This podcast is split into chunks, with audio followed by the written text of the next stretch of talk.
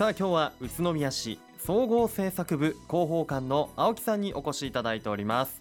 青木さんこんにちは。こんにちは。よろしくお願いしよろますしくお願いいたします。さて今年も気温35度を超える日が続く厳しい夏になりましたよね、えー市内の小中学校の多くでは今週で夏休みが終わり。いよいよ授業が始まりますがまたね残暑が心配だったりしますよね。そうですね。子供は大人に比べると体温の調節がうまくできないので、うん。熱中症にならないようしっかりと気を配る必要がありますよね。はい。宇都宮市では市立のすべての小中学校でエアコンを整備して子どもたちが快適に学校生活を過ごせるようにしていますが学校が始まってから体調を崩す子も多いので体調管理には十分に気をつけていただきたいですね。うーんそうですね。やっぱりお休み明け元気に学校生活を送ってほしいですもんね、はい、そしてもうすぐ9月となりますが暦の上では秋。秋といえば読書の秋だったり食欲の秋などいろいろありますが宇都宮市の子どもたちの読書量が半端ないそうですね。そうなんです。宇都宮市の小中学生は平成30年度の調査によれば、うん。月に読む本の平均冊数はなんと全国平均の3倍なんですよ。3倍？3倍なんです。ええ例えばどのくらい読んでるんだろうか。あのですね、はい。まず小学生でははい。全国平均が9.8冊、まあ、約10冊ですよね、えーそれに対しまして宇都宮市の小学生の月平均はおーはい29.5冊約30冊なんです。すごい。ええ1日1冊ペース、そうなんですよ本当に3倍ですね全国平均の、えーはい。普通に平均の9.8冊でもすごいなと思うけど。そうなんです。もう余裕で3倍ということですごいな。どうしてねこんなに宇都宮の子どもたちっていうのはこう読書をするんでしょうかね。はい。平成18年以降宇都宮市では独自に本の専門家ともいえます。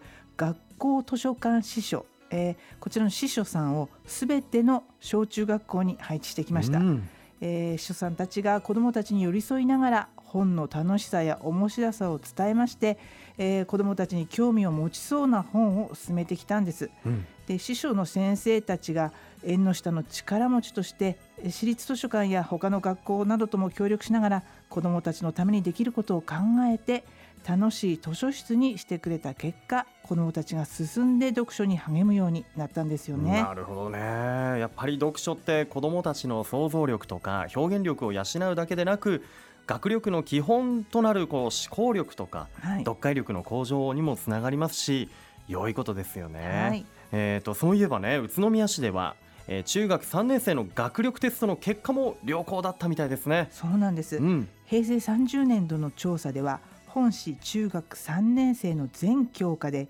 平均正答率が全国と県それぞれの平均を上回りました。本市では子どもたちの読書環境だけでなくきめ細かな少人数指導や子どもたちの学習などをサポートする職員数が中学史トップレベルであるなどうん、高い教育水準の中小中学校が連携した一貫性のある指導を行っていますのでその成果が現れているんだと思います。うーん。そういった学力向上への取り組み以外にも宇都宮市では子どもたちの教育のためにいろいろとされているそうですね例えばどんなことありますか？はい、まず宇都宮市では学力だけでなく心の豊かな子どもに育ってもらえるよう挨拶運動や中学2年生を対象とした職業社会体験などを行っています。うん。その結果子どもたちの自己肯定感が全国水準よりも高い傾向となっています。へまた子どもたちの生きる力を育む教育にも力を入れています、え、うん。例えば食育のために全小中学校に栄養士を配置して給食の時に食事マナーを教えたり食育についての授業サポートなどを行っています。うん。この取り組みにより子どもたちは食事の楽しさを学ぶことができ保護者の方からも子どもたちが好きな給食メニューのレシピを教えてほしいと要望を受けることもありまして、とっても好評です。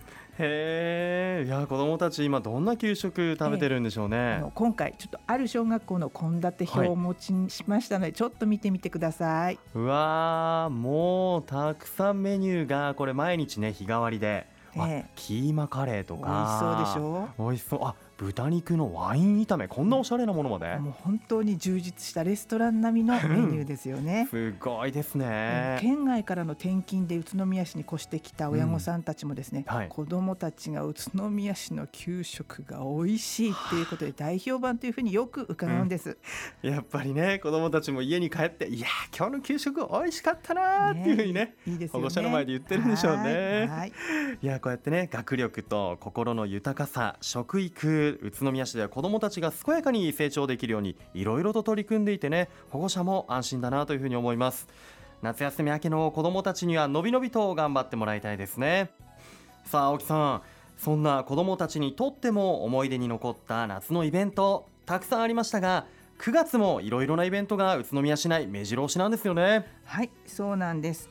秋のイベントは、えー本日30日に発行いたしました広報宇都宮に、えー秋のイベントいろいろ情報を盛り込んでおります。はい。その中からいくつかご紹介したいと思いおます。願いします。えーまずジャパンカップサイクルロードレース。こちら10月の中旬にありますけれど、はい。それのプレイイベントといたしましてうん。2つご紹介します。はい。一つは9月14、15で行われますサイクルフェスタ試乗会こちらは自転車メーカーのうん。最新モデルが試乗できます、こちら上司公園で。うん。またもう一つ9月15日にキッズバイク大会。こちらも上司公園で行われます。うん。この特にこのキッズバイク大会ははい。2歳から6歳までの小さなお子さんが小さな自転車でレースをするもので、うん。もう見に行くだけでも楽しくて可愛くてですね、うん。自転車の街を体感できるイベントとなっておりますのでですね。えーホームページで詳細を確認してお越しください、はい。えーそれからもう一つ毎年恒例となりました、うん。もったいないフェア宇都宮2019こちらは9月28日に城址公園で行われます、えー例年、えーおなじみとなりました地産地消もったい鍋やえー環境に優しい乗り物の展示など、うん。もったいないを体験できる、えーイベントとなっております。うん。それから一つ新たな取り組みをご紹介したいんですが、はい。えーフードドライブって聞いたことあります？フードドライブ、はい。あごめんなさい。初めて聞いた。こちらはですね、はい。ご家庭で余ってる食品を持ち寄って、うん。地域の福祉団体や施設に寄付するものなんです。えーこちらは当日もったいないフェア当日も会場でお預かりいたしますけれども、はい。えーそれに先立ちまして9月17日から27日までの平日、うん。えー市役所本庁12階のゴミ減量課でもお預かりしています。なるほど、えーこちらの食品は常温保存が可能なもので、ええー賞味期限が十分あるもの、はい。これは具体的には11月1日以降の賞味期限となっているものをぜひこれは食べないななんて思うものははい。お持ち寄りいただければと思っております。わかりました宇都宮ならではの人気のイベントが続きますよね。楽しみにしたいと思います。はい、さて青木広報官今日もですねこのコーナーにリスナーの皆さんから質問をいただいていますのでご紹介したいと思います。持続可能なまちづくりを進める宇都宮市の公共交通について今日はこんな質問が届いています。最近の LRT 情報について教えてということですが青木さんお願いいたします。はい